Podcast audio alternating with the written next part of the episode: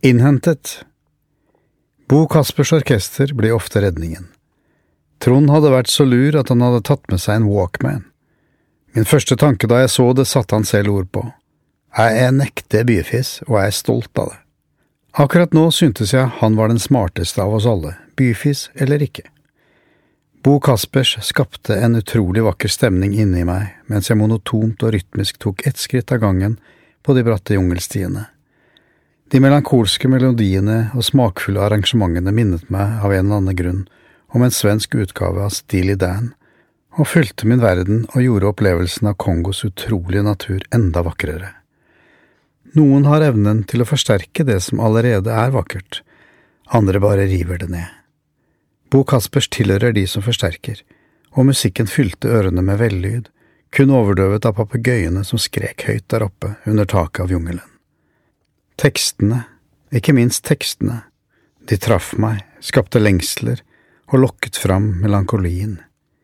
Vakkert, trist, lengtende. Hun er så søt når hun sover, fikk meg til å drømme om en gang å elske igjen. Om en gang å bli elsket, at noen en gang ville ønske meg.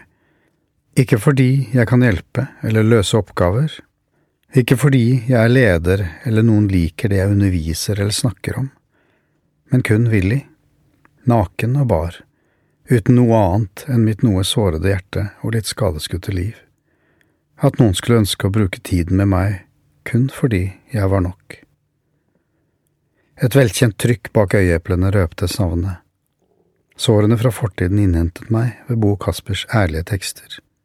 Minnene buldret fram som et tog som forfulgte meg inne i en tunnel, hadde ingen sjanse, hadde ingen annen utvei enn å bli overkjørt, av minner, igjen og igjen.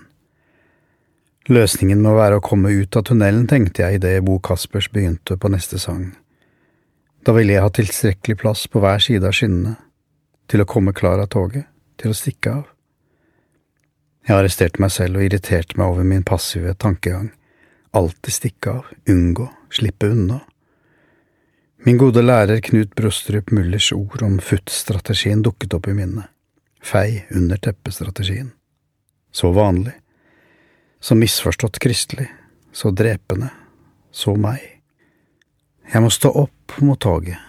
Tankene som tøffer seg mot meg, og redusere en voksen leder til en liten gutt i løpet av et par stasjoner, fastslo jeg, og knep øynene sammen for liksom å se litt tøffere ut, som Clint Eastwood men det førte ikke til en tøffere Willy. Det førte bare til at tårene kom litt lengre frem. Lette etter Walkman, fant min yndlingssang og falt til ro. Orket ikke mer nå. Hun er så søt når hun sover. Setter sangen på repeat.